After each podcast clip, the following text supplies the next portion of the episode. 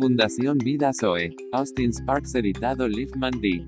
¿Qué es el hombre? ¿Qué significó el primer Adán en primer lugar? Él es la explicación de todo y la respuesta a la pregunta del universo. Porque la creación de este universo, el cielo y la tierra y todas las cosas en él. Porque toda esta actividad y labor divina, este gasto de poder y sabiduría. Porque esta proyección de la creación divina. El universo espera una respuesta, está llena de preguntas en el día 5. Día a día la pregunta ha ido creciendo. Cada toque fresco de la mano divina, cada ejercicio de la sabiduría y poder divino, intensifica la pregunta, ¿para qué sirve? El universo es una gran pregunta cuando se dice, y hubo una tarde y hubo una mañana, un quinto día. Cuando se trata de, y hubo una tarde y hubo una mañana, el sexto día, se responde la pregunta, se da la explicación, el hombre está aquí. Le hiciste tener dominio sobre las obras de tus manos, pusiste todas las cosas bajo sus pies, Salmos 8 en 6. Así que Adán fue la explicación de todas las cosas, y la respuesta a la pregunta del universo. Así también es Cristo, pero infinitamente más. El último Adán, el segundo hombre, es la explicación de todas las cosas. Juan nos dice eso con bastante claridad. Todas las cosas se hicieron por medio de él, y sin él no se hizo nada que haya sido hecho, Juan 1 en 3, y Pablo dice, todas las cosas han sido creadas por medio de él, y para el Colosenses 16. Ese es el significado de Cristo, para empezar. Pero recuerde que hay un nuevo hombre, la iglesia que es su cuerpo del cual él es la cabeza. En el sentido más amplio, corporativo, espiritual, es Cristo en expresión.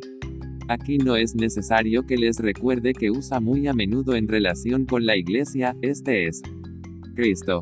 Como el cuerpo es uno, y tiene muchos miembros, y todos los miembros del cuerpo, siendo muchos, son un solo cuerpo, también lo es Cristo, 1 Corintios 12:12 un cuerpo, muchos miembros.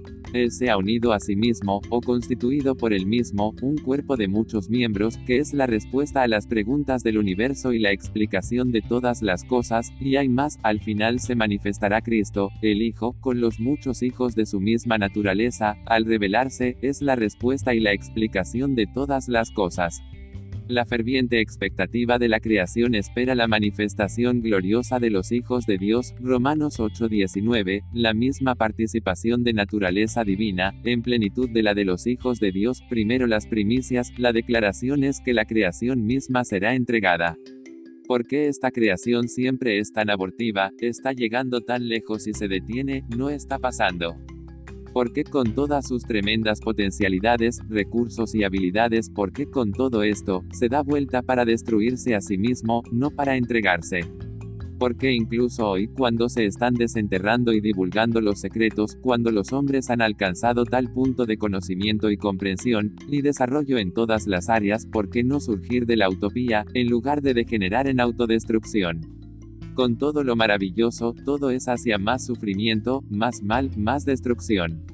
Por mucho que vaya, la creación no puede atravesar, no puede separarse, no puede emerger para ser una creación gloriosa, pero aquí está la declaración definitiva de que la creación misma será liberada de la esclavitud y de la corrupción en la hora de la manifestación gloriosa de los hijos de Dios. ¿Cuál es la respuesta a la pregunta del universo? Y hay una gran pregunta. ¿Por qué este universo? ¿Por qué incluso esta parte de él está todavía un fragmento de él en este mundo? ¿Cuál es la explicación? En mi espíritu, la respuesta está allí. Adán fue la respuesta y la explicación de esa primera creación, así que, de una manera mucho más amplia, Cristo es la respuesta y la explicación de todas las cosas.